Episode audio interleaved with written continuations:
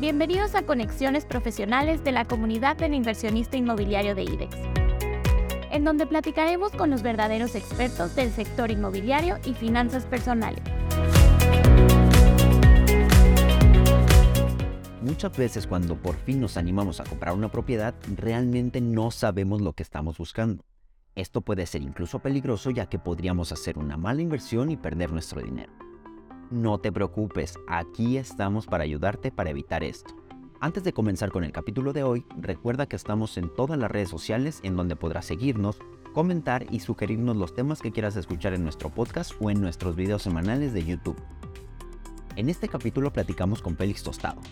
Félix es colaborador en IDEX y es un excelente asesor inmobiliario. Félix es un profesional de su trabajo y tiene más de 5 años dedicándose a la asesoría inmobiliaria. Pero a ver, Félix, estamos un poco confundidos. ¿Un asesor inmobiliario y un broker inmobiliario son lo mismo? ¿Cuál es la diferencia entre uno y otro? Se define actualmente como el, broker. Yo lo entiendo como es la persona independiente que tiene, pues digamos, hasta una marca propia o su mismo nombre ya, ya es una marca. Y normalmente ellos andan, digamos, por su cuenta, ya tienen una cartera amplia de clientes.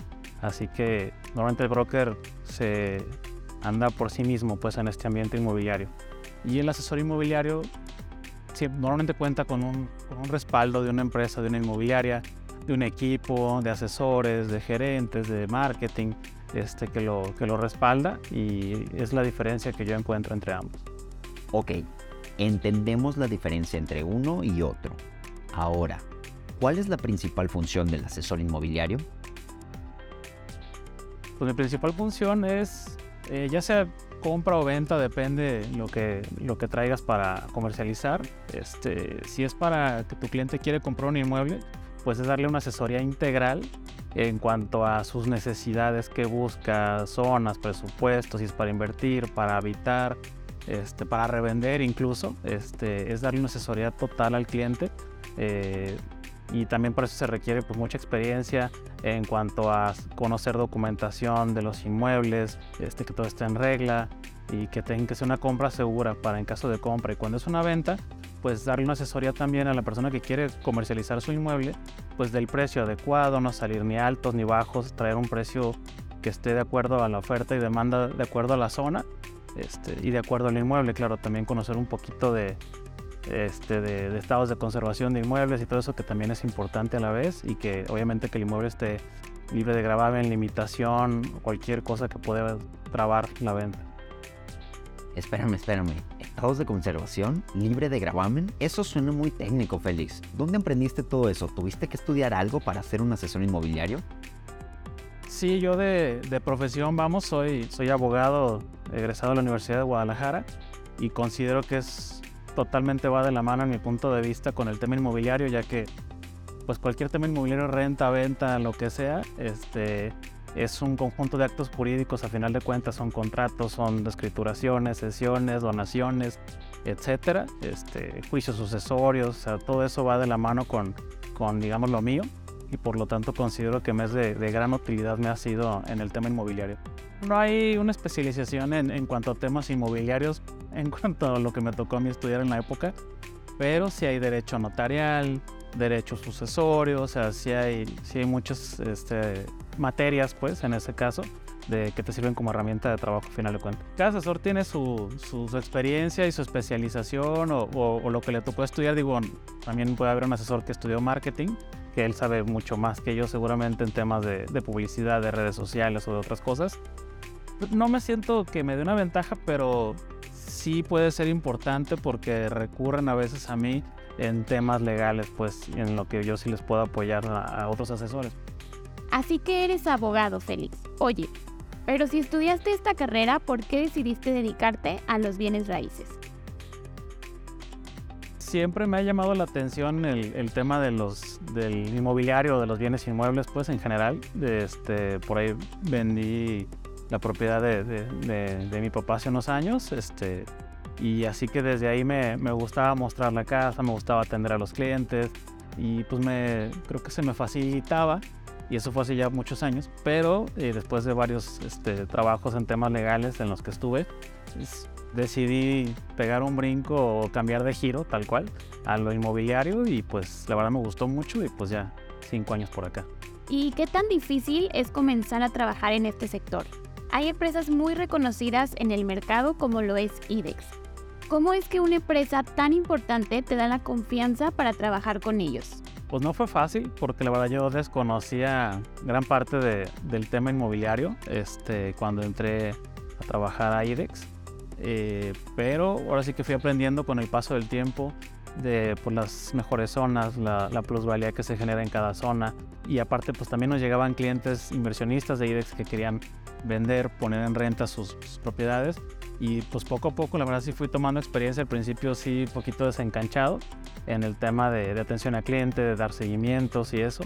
Pero la verdad sí con el tiempo creo que te vas puliendo y vas mejorando las cosas que no las estás haciendo bien para dar una mejor atención y creo que, que me ha llevado a, a, así tomar como profesional pues ahora sí ya el tema inmobiliario. Estos cinco años pues, no han sido fáciles, este, porque al principio pues no, no vendía, este, claro, en lo que digamos te, te empapas del tema y consigues opciones porque si estás en corretaje que es vender cualquier propiedad, este, pues cualquier propiedad en general, se llama corretaje este, pues, tienes que meter opciones tú, también conseguir tus propias opciones para vender, para rentar. Y eso ahora fue complicado al principio, este, pero ahorita creo que ya, ya vamos caminando de mejor manera. Oye Félix, para las personas es un sueño hacerse de una propiedad, comprar su primera casa, su primer departamento, empezar a formar su patrimonio. ¿Qué se siente ayudarle a las personas a cumplir este sueño? me genera la verdad mucha satisfacción este, que el cliente te diga muchas gracias, qué excelente atención nos diste, estoy muy contento con la venta o encontré lo que buscaba o me conseguiste un cliente perfecto para lo que yo quería este, y me generaste mucha confianza, también tu cliente. Esto la verdad me da mucha satisfacción el haber hecho de la mejor manera mi trabajo. Me han tocado casos, hace poco uno reciente, este, me pasó una propiedad para vender y el cliente también salió mío, o sea, tenía el vendedor por un lado, al comprador por otro lado, y pues hicimos ahí sinergia entre los dos y literal hasta nos sentamos a negociar ahí los, los, tres, por decirlo, y se dio por suerte y se firmó contrato de promesa. Y le hiciste un servicio a ambos, pues, o sea, al que quería vender, vendió su propiedad en un, en un precio que él buscaba y el que quería comprar a la vez encontró lo que buscaba en el precio, o sea, también se, dio pues todo de una excelente manera y va caminando esa venta, pues, pero es un ejemplo de, de cuando sirves a ambas partes, ¿no? Y hablando específicamente del cliente y con las diferencias que nos explicaste al inicio de este podcast entre un asesor y un broker inmobiliario, ¿a cuál de estos dos personajes debería contratar para facilitar mi experiencia de compra o venta de un inmueble? sería quien más confianza le tenga. Yo creo el cliente, si ya conoce al broker o si hay una recomendación de alguna amistad del, cliente, puede ser que tome un broker, no tiene nada malo. El broker también son gentes muy movidas, con muchos contactos, este, que tienen experiencia eh, normalmente ya de, de, muchos años, que ya trabajaron en inmobiliarias. Y el asesor, pues también es muy recomendable, pues también porque tienes detrás de él, tiene una empresa, pues que lo apoya, un equipo que, que lo puede aconsejar o apoyar en algún tema. Este, siempre es bueno contar con un apoyo eh, grupal o de equipo eh, ante cualquier situación. Y creo que ambos son buenas opciones, pues, pero si busca algo, no es más formal, pero es algo es más establecido, una inmobiliaria con pues ya con tiempo, con trayectoria, puede ser en mi punto de vista que el, la inmobiliaria o el asesor inmobiliario sea tal vez una mejor opción en mi punto de vista. Te da un poquito más de certeza una empresa con oficinas, está ya con experiencia, con mucha trayectoria, con años ya en el mercado, este, y más si es, si es reconocida, pues además, este, pues eso creo que le da mucha certeza al, al cliente, pues de, de que está con la persona correcta. Ok, y si no contrato a ninguno de los dos y quiero hacer esta operación por mi cuenta, ¿qué podría pasar? Pues si buscas, digamos, vender, pues puede ser que tardes más tiempo de lo planeado en el tema de una venta. Y en tema de, además de tantos fraudes inmobiliarios que hay ahorita, creo que podría ser este, pues de mejor manera estar asesorado. creo que sí se corre un riesgo en tema de, de un fraude inmobiliario o algo así. Y en tema de renta, pues también se presta a algún fraude y pues bueno, entró en vigencia, ya tiene tiempo, la ley de extinción de dominio y se lo rentas a alguien que no investigaste debidamente, que no tenemos este, toda su documentación completa y simplemente por rentar rápido y que puede pagar, le rentas un inmueble y comete algún delito del tipo federal o algo, puede ser que te, que te quiten tal cual.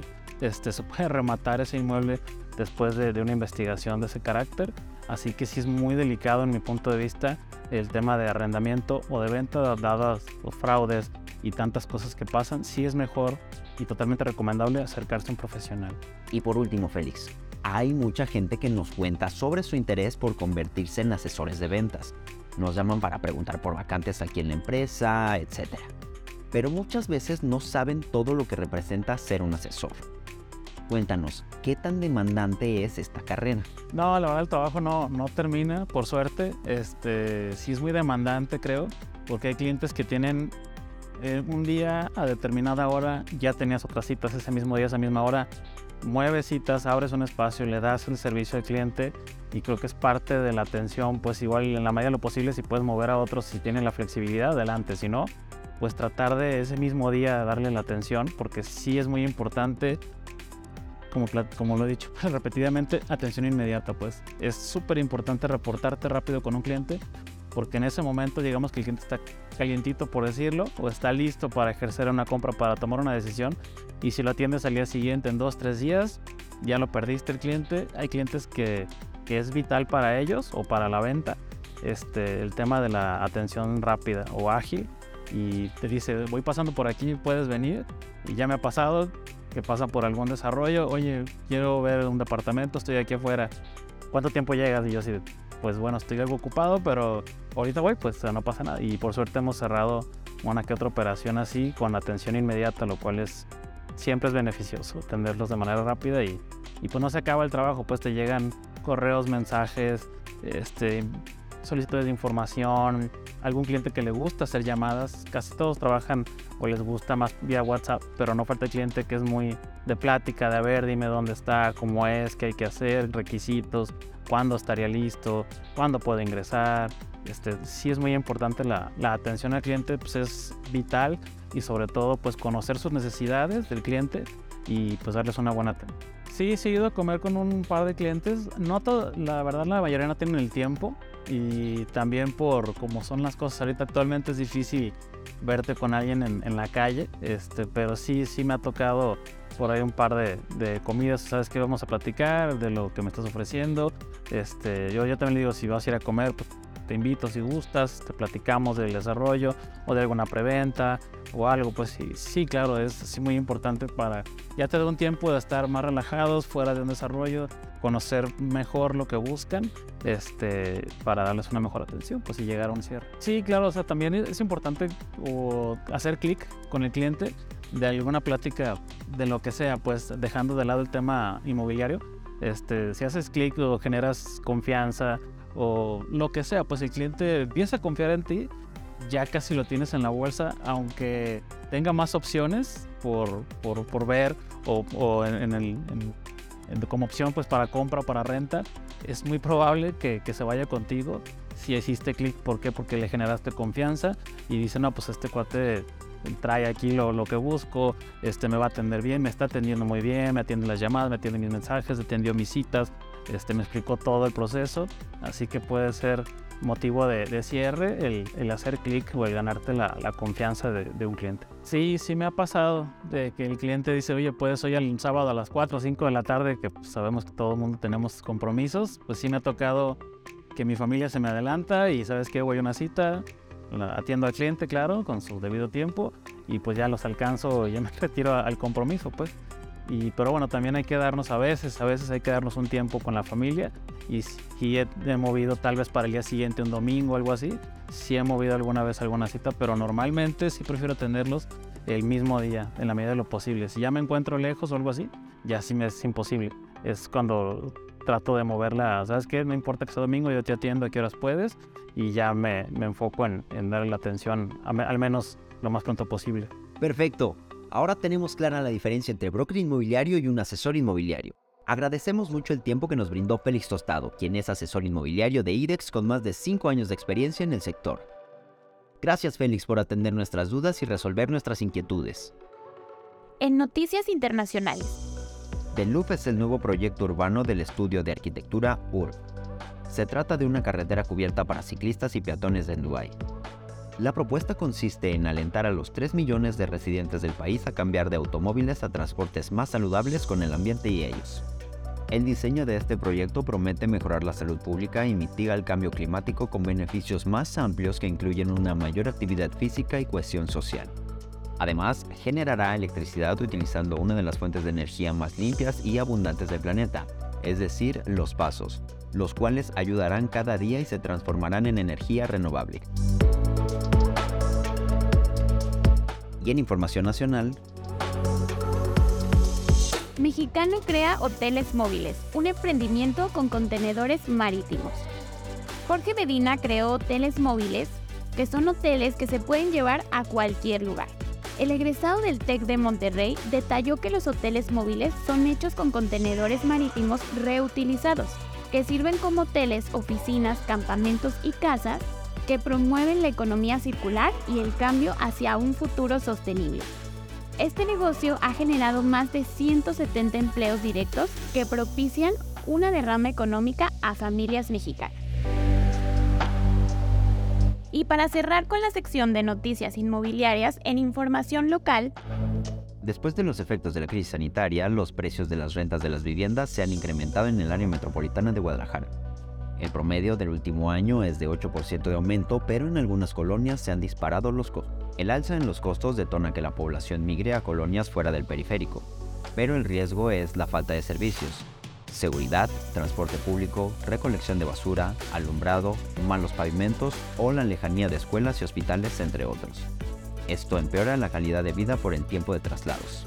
Entre las colonias que reportan más incremento en las rentas, de acuerdo a LAMPI, Destacan la Americana, Ladrón de Guevara, Moderna y Providencia.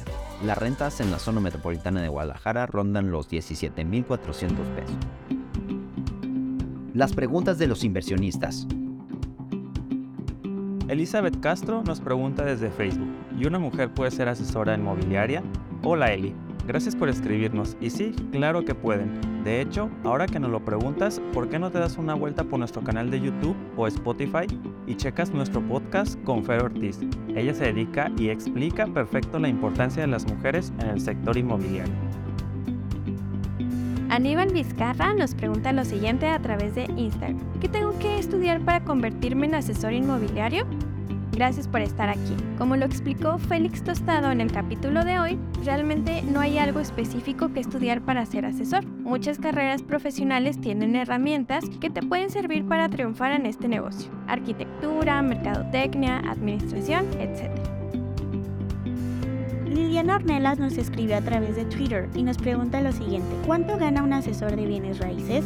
Hola Lili, mira, esta es una pregunta algo difícil de responder. Como bien dijo Félix en el podcast, el asesor trabaja para una inmobiliaria, entonces lo que gane dependerá mucho de la empresa, si tiene un sueldo fijo o no, las comisiones por venta de propiedades, etc. Bien amigos, eso ha sido todo. Agradecemos a toda la comunidad del inversionista inmobiliario su atención y por supuesto su participación en los comentarios y preguntas. No olviden suscribirse a nuestro canal y seguirnos en todas nuestras redes sociales.